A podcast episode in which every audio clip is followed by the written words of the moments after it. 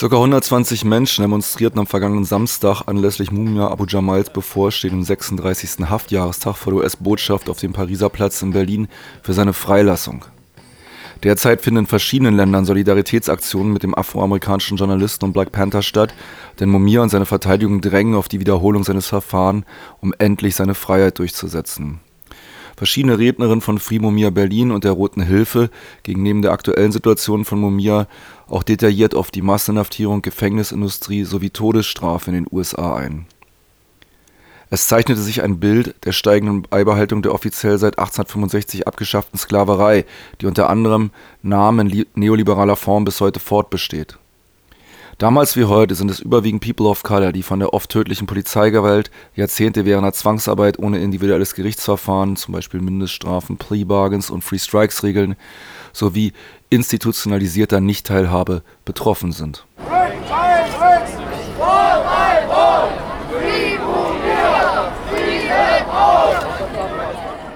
Natürlich habe ich mein Mikrofon mitgenommen und bin auf den Pariser Platz gegangen. Ich konnte dort auch selber über Mumia Abu Jabal sprechen. Und im Folgenden hört ihr einige O-Töne vom vergangenen Samstag vor der US-Botschaft am Brandenburger Tor am Pariser Platz in Berlin. Am 9. Dezember jährt sich Mumias Festnahme zum 36. Mal. In den besonderen Fokus der Polizei seiner Geburtsstadt geriet er Ende der 70er Jahre, als er die damals wie heute grassierende und tödliche Polizeigewalt landesweit im Radio thematisierte. Er ruinierte dadurch einige Karrieren von Richtern sowie Polizisten und sah sich im Jahr vor seiner Verhaftung schweren Bedrohungen aus der Politik ausgesetzt. Seine Festnahme 1981 erfolgte, als er seinem Bruder zu Hilfe kam, dem der Polizist Daniel Faulkner den Schädel eingeschlagen hatte. Dieser Polizist schoss Mumia durch die Lungen und wurde anschließend selbst von einer weiteren Person erschossen. Obwohl dies den ermittelnden Polizisten bereits am Tatort bekannt war, schoben sie dem kritischen Journalisten den Tod des Polizisten in die Schuhe. Sein Verfahren war eine Farce. Gefälschte Beweise, erzwungene Lügen im Zeugenstand sowie unterschlagene Indizien, die in eine andere Richtung deuteten, sicherten das Todesurteil gegen, den, gegen Mumia 1982 ab. Zahlreiche internationale Institutionen haben dieses Verfahren stark kritisiert, unter anderem auch Amnesty International. In den nächsten Tagen wird es Proteste vor diplomatischen Einrichtungen der USA für die Freilassung von Mumia Abu Jamal in Berlin, Paris, Wien, Philadelphia, Mexico City und Frankfurt am Main geben. Diese Proteste fallen in eine wichtige Zeit. Darüber hört ihr später konkrete Details in einem Beitrag über Mumia. Aber es geht ja heute um, um alle Gefangenen überall weltweit. Deshalb werden wir grundsätzlich äh, grundsätzliche Sachen vorab besprechen oder euch darüber informieren und äh, zuerst über den Zusammenhang von Gefängnisindustrie und Sklaverei.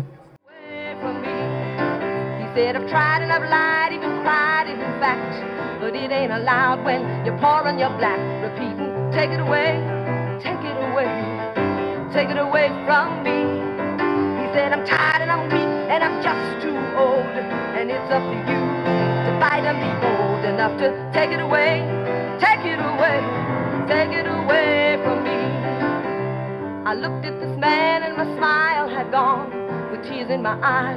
I headed toward home. I promise I'll never stand up any day and beg my children to take it away because I've learned what mistakes have been made in the past and I know you can't get a thing if you ask so I'll just take it away take it away take it away from me. I'll take it away take it away take it away from here.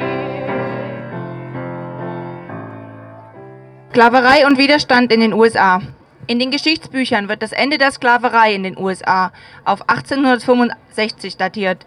Nur wenige sind sich bewusst, dass schon der damals erlassene 13. Verfassungszusatz zur Abschaffung die Sklaverei auch gleich wieder eingeführt hat.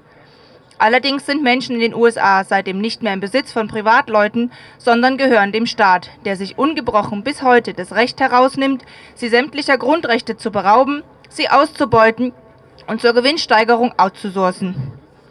Derzeit sind in den USA knapp 2,3 Millionen Menschen eingesperrt. Weitere ca. 4,2 Millionen unterliegen dabei staatlicher Aufsicht und haben fast keine Bürgerrechte. Auffällig ist, dass ein überproportional großer Teil davon People of Color sind, vorwiegend Afroamerikaner und Afroamerikanerinnen, Hispanics und Indigene. Kein anderes Land der Erde kommt auch nur annähernd auf ähnlich hohe Inhaftierungsraten wie das sogenannte Land of the Free. Beinahe allen Gefangenen ist äh, gemein, dass sie über keine eigenen finanziellen Mittel verfügen, um sich vor der Justiz zu verteidigen. Die ca. 97 Prozent von ihnen sogar ohne Gerichtsverfahren ins Gefängnis gesteckt hat. Ein treibender Faktor der Masseninhaftierung ist der ökonomische Anreiz, der bei einer kostenlosen Abschöpfung der Arbeitskraft dieser Gefangenen in der staatlich-privaten Gefängnisindustrie. Diese gehört zu den größten binnenwirtschaftlichen Konzerngebilden des Landes und ist genau wie ihre Nachahmerinnen in Australien, Großbritannien oder der EU eine der wenigen sogenannten Standortgaranten in der Konkurrenz um Billiglohnproduktion. Die Masseninhaftierung in den USA ist in ihrem Ausmaß derzeit beispiellos und nichts anderes als die Fortsetzung der Sklaverei unter einem anderen Namen. Innerhalb und außerhalb der Gefängnisse steigt der Widerstand gegen diese Rechtlosigkeit und eine Gesellschaft, in der Menschen ohne materiellen Wohlstand versklavt werden. Ähnlich wie die Black Lives Matter Bewegung außerhalb der Gefängnisse sind es auch innerhalb der Kneste überwiegend People of Color, die sich gegen die Gewalt der staatlichen Repression und Ausgrenzung wehren müssen. Die US-Gefängnisindustrie erwirtschaftet Milliardengewinne mit der Ausbeutung der Gefangenen und sieht sich seit 2016 zahlreichen Streiks und Aktionen zur Abschaffung der Sklaverei gegenüber, wie zum Beispiel dem Aktionstag am 9. September letzten Jahres. An diesem Tag dem 45. Jahrestag des Attika-Gefängnisaufstandes in New York beteiligten sich Zehntausende Gefangene in über 42 Gefängnissen an den Arbeitsniederlegungen in verschiedenen Bundesstaaten. Auch wenn einzelne Gefängnisbehörden die Organisatorinnen und Organisatoren für Jahre in Isolationshaft geworfen haben, ist es den Gefangenen von innen heraus gelungen, der Kritik an der Ausbeutung und der absoluten Rechtlosigkeit trotz Missachtung durch die marktherrschenden Konzernmedien Gehör zu verschaffen. Selbst konservative Politiker und Politikerinnen kommen seitdem nicht mehr umhin, sogenannte Strafrechtsreformen anzumahnen und die Streichung diverser Bagatellverfahren aus dem Strafkatalog zu fordern. Es scheint auch, dass die medialen Hetzkampagnen gegen das sogenannte Verbrechen immer häufiger das Gegenteil erreichen und die Revolverblätter und Fernsehsender als das gesehen werden, was sie sind. Werkzeuge der Reichen, um die Armen für die ihnen aufgezwungene Ausbeutung gefügig zu machen. Ob die Sklaverei in den USA fällt oder dem Protest durch einige Reformen lediglich die Dringlichkeit genommen wird, liegt nicht zuletzt auch an der Bereitschaft aller Nicht-Eingesperrten, die Kämpfe der Gefangenen zu unterstützen. Trotz massiver Gewalt, jahrzehntelanger Isolationshaft und anderen menschenunwürdigen Behandlungen haben Zehntausende von Gefangenen erklärt, Zitat, aufzuhören, Sklaven zu sein. Ihre Stimmen werden innerhalb der Gefängnisse immer lauter. Aus Europa hören wir inzwischen ähnliche Forderungen, zum Beispiel aus Belgien, Spanien oder auch Deutschland, wo Gefangene im vergangenen Jahr sogar eine eigene Gewerkschaft aufbauen konnten. Mit der Unterstützung und Verteidigung von Gefangenen setzen wir uns perspektivisch auch draußen für unsere eigenen Rechte ein. Sollte es nach den Herrschenden gehen, werden globale Handelsabkommen sämtliche erkämpften Menschenrechte als Hindernisse beiseite schieben. An den derzeitigen Kämpfen der Gefangenen in den USA können wir zukünftige Arbeits- und Existenzkämpfe bereits jetzt ablesen. Wenn wir der gewinnorientierten Ausbeutung von Gefangenen, also der legalisierten Sklaverei, nicht auch hier entschlossenen Widerstand entgegensetzen. Wir werden heute hier vor der US-Botschaft nicht fordern, die Sklaverei staatlicherseits abzuschaffen, denn diese gehört zu den Grundpfeilern des derzeit bestehenden Systems der Demokratie der wenigen über die vielen. Was wir dem, dem State Department und der CIA aber gerne für ihre Berichte mitgeben möchten, ist die Erkenntnis, dass wir wissen, was in den Gefängnissen passiert und uns an die Seite all derjenigen stellen, die aufgehört haben, Sklavinnen und Sklaven zu sein. Free them all.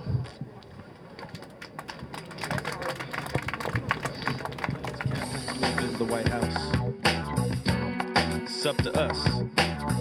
Up to us to make it unbearable for them to keep Mumia on death row. It's time to get free, y'all. It's time to get free. So check it.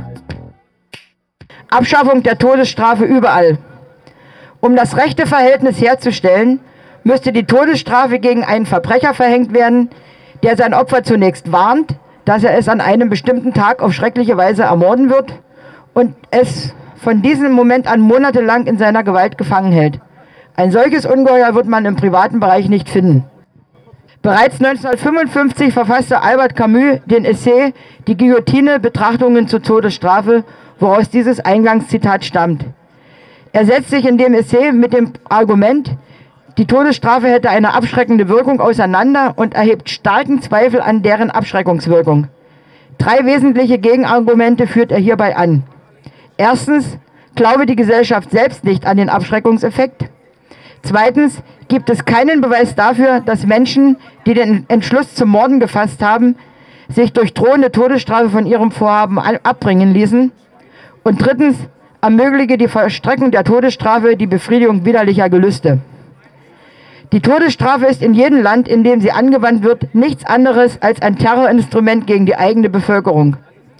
In den USA dient sie vor allem dazu, die aus der Sklaverei entstandene Vormachtstellung der weißen Bevölkerung zu sichern. Angeklagte mit geringen oder gar keinem Einkommen und Herkunft aus gesellschaftlichen Minderheiten sind völlig chancenlos.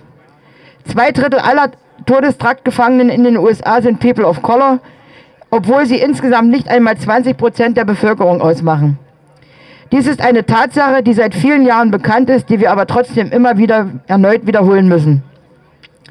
Wie fühlt sich ein Mensch, der zum Tode verurteilt wird und sein Leben im Todestrakt verbringen muss? Ich möchte an dieser Stelle Harold Wilson zitieren, der 2012 hier an dieser Stelle über seine Erlebnisse berichtete. Er saß knapp 17 Jahre im Todestrakt, verurteilt für einen dreifachen Mord, den er nicht begangen hatte. Als ich in den Todestrakt versetzt wurde, war ich schockiert. Es war eine andere Welt. Wenn du in den Todestrakt kommst, spricht man von dir nur noch von einem der Verdammten. Dir wird eingebläut, dass sich niemand mehr darum kümmert, was dir passiert.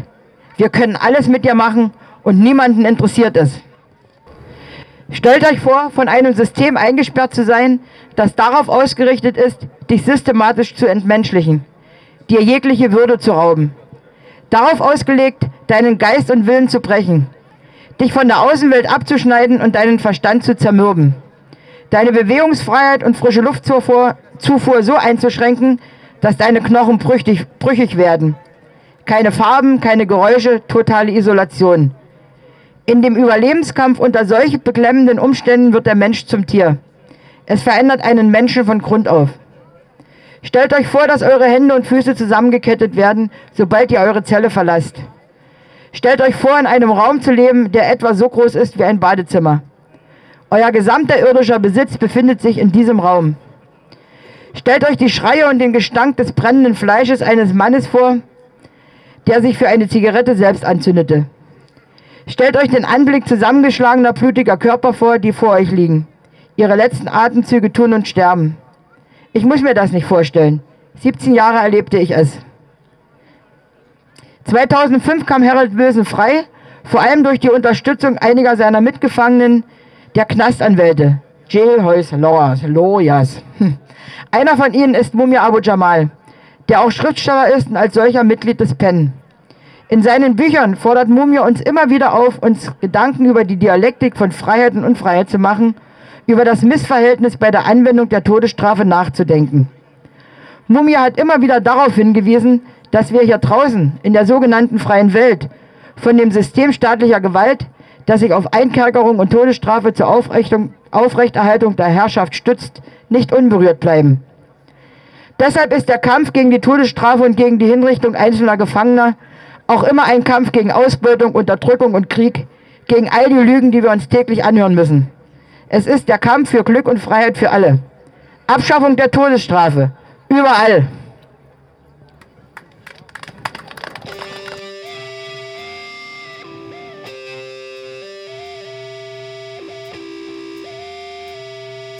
Bye.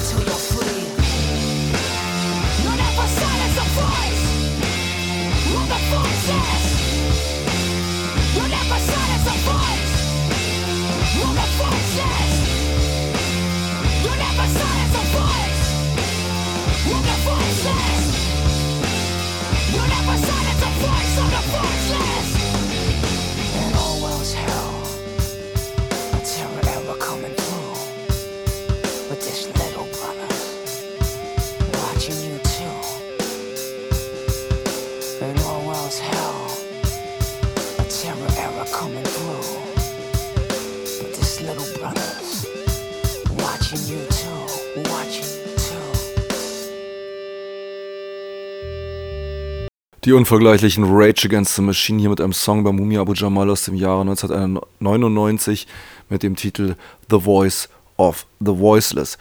Ihr hört einen Schwerpunktbericht von der Free Mumia Kundgebung, die am vergangenen Samstag vor der US-Botschaft im Brandenburger Tor im Zentrum Berlins stattfand. In einem Redebeitrag aus dem Jahr 2007 berichtete Mumia selbst über den gewaltsamen Tod von Uri Jallo im Dessauer Polizeigewahrsam und die wahrscheinliche Straffreiheit für die Beamtinnen, die seinen Tod zu verantworten haben. Erschreckend an der zehn Jahre alten Aufnahme war die Aktualität seines Beitrages. In den letzten Wochen mehrten sich die Hinweise auf einen Mord durch Polizisten an dem Gefangenen, während die zuständigen Staatsanwaltschaft das Verfahren gegen den erklärten Willen vieler Beobachterinnen und Beobachter unbedingt schließen möchte. Death in cell number five. A Sierra Leonean refugee named Udi Jallo burned to death in cell number five in the city of Dessau, Germany. The date, January 7, 2005. Police at the station have called it suicide.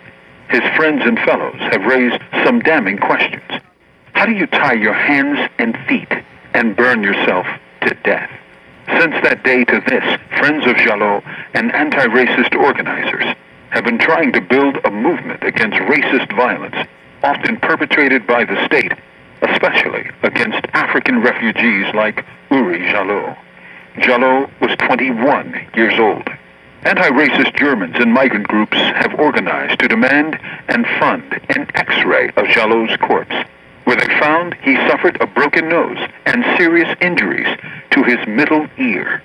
Earlier requests for such an examination were turned down by the state prosecutor, who said it wasn't necessary.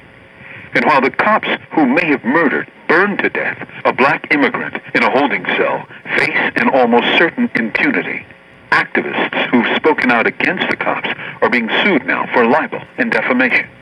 For more information, contact www.thevoiceforum.org. Remember Uri Shalom. From Death Row, this is Mumia Abu Jamal. These commentaries are produced by Noel Hanrahan for Prison Radio. Tod in Zelle Nummer 5. Der Flüchtling aus Sierra Leone namens Origiallo verbrannte in seiner Zelle in der deutschen Stadt Dessau am 7. Januar 2005. Die Polizisten der Station bezeichneten es als Selbstmord. Seine Freunde und Kumpel haben einige bedrohliche Fragen erhoben. Wie kann man selbst seine Hände und Füße zusammenbinden und sich dann mit tödlichem Ausgang in Brand setzen? Seitdem haben Freunde von Jallo und antirassistische Organisationen versucht, eine Bewegung gegen rassistische Gewalt zu bilden, die oft vom Staat durchgeführt wird. Besonders gegen afrikanische Flüchtlinge wie Ori Jallo. Jallo war 21 Jahre alt. Und antirassistische deutsche und Migrantengruppen haben sich organisiert, um eine, einen eine Röntgenaufnahme von Jallos Leichnam zu fordern und zu finanzieren, wobei sie feststellten, dass er eine gebrochene Nase und Verletzungen am Mittelohr hatte. Frühere Nachfragen betreffs einer Untersuchung deswegen bei offiziellen Stellen wurden mit der Begründung niedergeschlagen, es wäre nicht nötig. Und während die Polizisten, die womöglich einen schwarzen Migranten ermordet haben, zu Tode verbrannt in seiner Zelle, höchstwahrscheinlich Straffreiheit bekommen werden, erhalten Aktivisten, die die Schergen angeklagt haben, Klagen wegen Verleumdung. Bewahrt eure Jallo in Erinnerung. Aus der Todeszelle Mumia Abu Jamal. Captains moved into the White House. It's up to us. Up to us to make it unbearable for them to keep Mumia on death row. It's time to get free, y'all. It's time to get free. So check it. Die Rote Hilfe war ebenfalls vor Ort und hatte eine Grußbotschaft mitgebracht. Ich werde jetzt ein Grußwort von der Roten Hilfe Berlin verlesen. Wir sind heute hierher gekommen, um unsere Solidarität mit Mumia Abu Jamal zum Ausdruck zu bringen. Er sitzt seit 36 Jahren in Philadelphia im Knast, länger als viele der hier Anwesenden überhaupt am Leben sind. Er wurde verurteilt und wird festgehalten, weil er als kritischer Journalist und Mitglied der Black Panthers seine Stimme gegen staatlichen Rassismus und Polizeigewalt erhoben hat. Die Morde an Freddie Gray im April 2015, am zwölf Jahre alten Tamir Rice im November 2014, an Michael Brown im August 2014 und die vielen anderen rassistischen Morde durch Polizisten zeigen, dass eben das nach wie vor bitter nötig ist.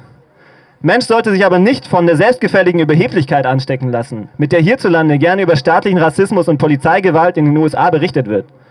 Fälle wie der von Uri Jallo, der 2005 in einer Ausnichterungszelle bei lebendigem Leib verbrannt wurde, oder Mia Geb, der 1999, während er abgeschoben werden sollte, vom Polizisten erstickt wurde, zeigen, dass auch hier rassistische Polizeigewalt kein Fremdwort ist.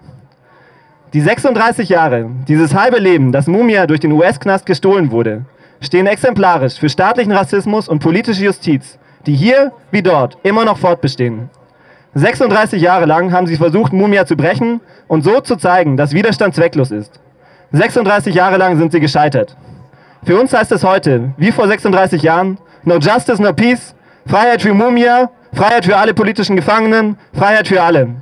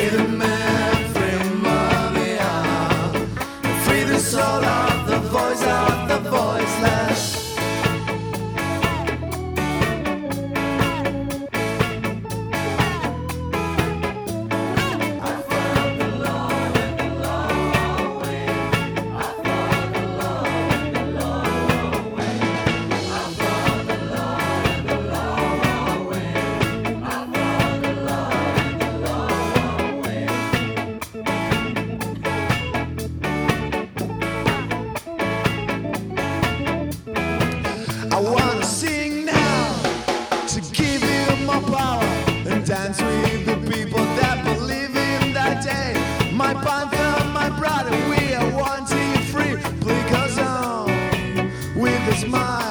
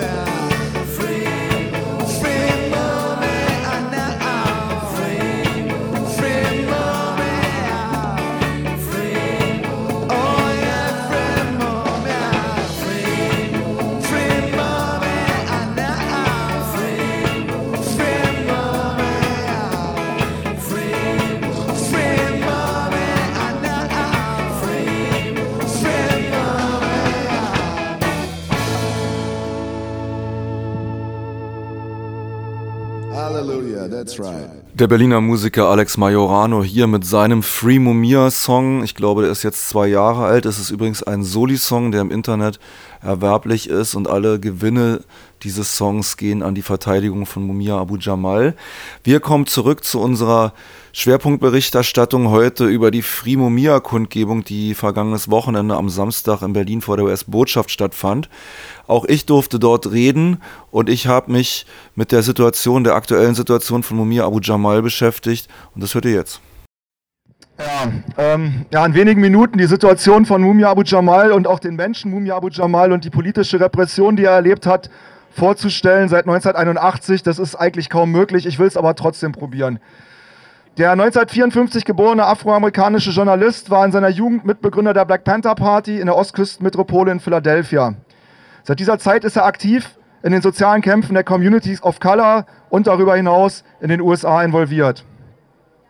In den besonderen Fokus der Polizei seiner Geburtsstadt geriet er Ende der 1970er, als die damals wie heute grassierende und oftmals tödliche Polizeigewalt landesweit im National Public Radio, hier auch bekannt unter NPR, sogar auf UKW empfangbar in Berlin, thematisierte. Er ruinierte dadurch einige Karrieren von Richtern und Polizeichefs und sah sich im Jahr vor seiner Verhaftung schweren Bedrohungen aus der Politik ausgesetzt. Seine Festnahme 1981 erfolgte, als er seinem Bruder zur Hilfe kam, der von einem Polizisten den Schädel eingeschlagen bekam. Wir haben das vorhin schon gehört. Der Polizist schoss äh, Mumia durch die Lungen und wurde anschließend selbst von einer weiteren Person erschossen. Und obwohl alle am Tatort Beteiligten nach äh, Kenntnissen, die wir heute haben, wussten, dass das so abgelaufen ist, dass jemand anders eben diese tödlichen Schüsse auf Officer Faulkner abgegeben hat, wurde Mumia Abu Jamal noch in der Nacht mit des Mordes angeklagt, um eben einen kritischen Journalisten zum Schweigen zu bringen. Sein Verfahren war eine Farce, das ist ja auch hinlänglich dokumentiert. Es beinhaltet im Wesentlichen gefälschte Beweise, erzwungene Lügen oder Zeugenaussagen im Zeugenstand und vor allen Dingen eine Menge unterschlagener Indizien, die äh, Mumias Unschuld an diesem Mord äh, hindeuteten. Und das alles zusammen sicherte 1982 bereits das Todesurteil gegen Mumia ab. Jetzt kommen wir zu ein paar erfreulicheren Dingen. Es entwickelte sich sofort eine zunächst eher lokale und später das gesamte USA und viele Länder umfassende Solidaritätsbewegung, die sich gegen die Hinrichtungen für die Freilassung des Journalisten einsetzte. Kreativität legten sowohl Staatsanwaltschaften als auch Richterinnen und Richter durch alle Berufungsinstanzen an den Tag. Trotz inzwischen weltweiten Drucks dauerte es so bis Ende 2011, bevor das Todesurteil endlich zurückgenommen werden musste und Mumia aus der Isolationshaft des Todestraktes dann wesentlich bessere Haftbedingungen erhalten konnte. Er ist natürlich nach wie vor in Haft, hat bis heute kein neues Verfahren. Kurz darauf, im Jahr 2012, erkrankte der inzwischen 60-Jährige an Hepatitis C. Ähnlich wie, in, wie allen anderen Gefangenen zuvor verweigerte ihm die Gefängnisbehörde von Pennsylvania eine Behandlung, die halt sehr kostspielig ist.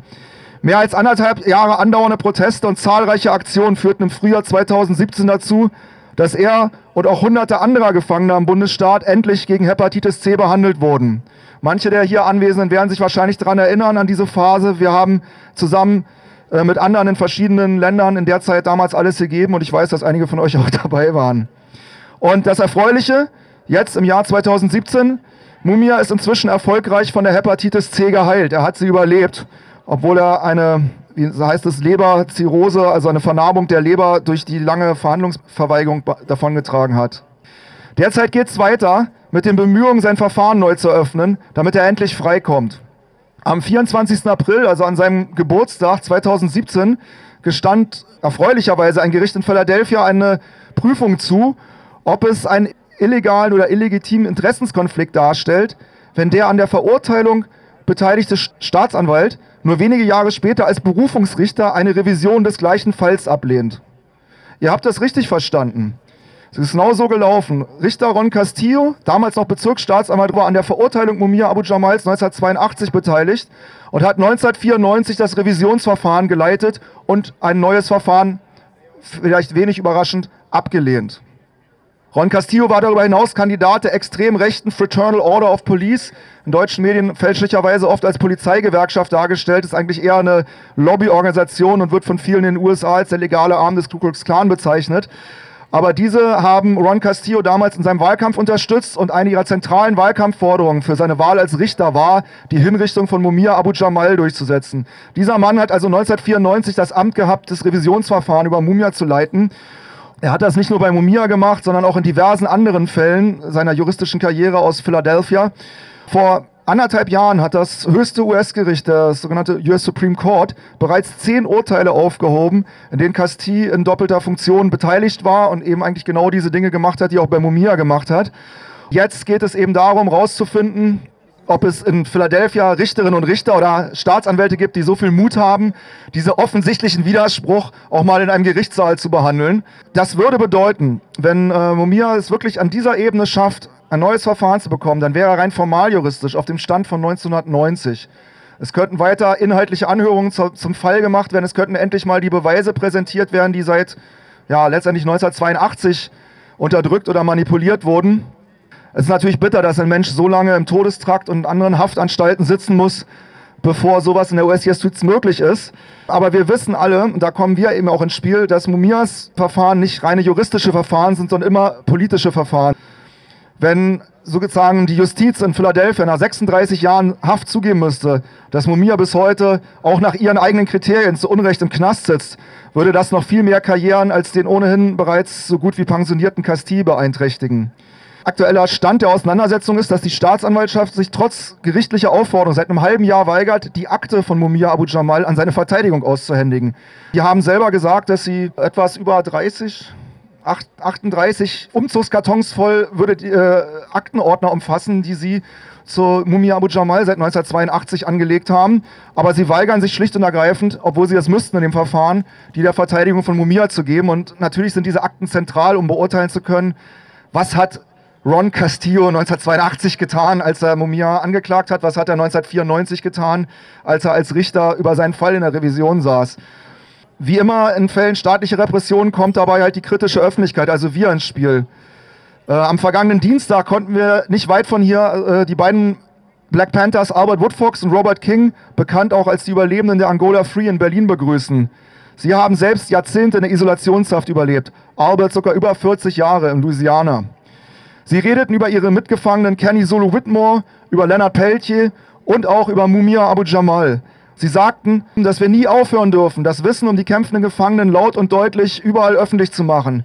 Die Gefangenen überleben, wie im Fall von Mumia bereits mehrfach bewiesen, nicht durch Gesetze, sondern durch die anhaltende öffentliche Forderung nach ihrer Freilassung. Brick by brick, wall by wall, free Mumia, free them all. Wir haben ein paar Postkarten mitgebracht und auch Flyer, wo die Adresse von Mumia draufsteht und wollten fragen, ob ihr alle ein paar mitnehmen wollt, um Mumia mal wieder in den Knast zu schreiben. Ich bin mir sicher, die meisten von euch haben das auch schon mal irgendwann gemacht, aber es macht auch immer wieder Sinn. Zum einen, weil es ihm halt eine Stütze ist, weil er weiß, dass er nach wie vor bei vielen Menschen präsent ist. Und zum anderen zeigt es den Repressionsbehörden, die diese Post ja kontrollieren, dass weder Mauern, Beton, Stahl noch Stacheldraht niemals die Freiheit übertönen werden. Ja, es wäre toll, wenn ihr ein paar mitnehmen könnt, vielleicht auch für Freunde und Bekannte und die in den nächsten Tagen einfach mal abschickt. Freiheit für Mumia, Freiheit für alle.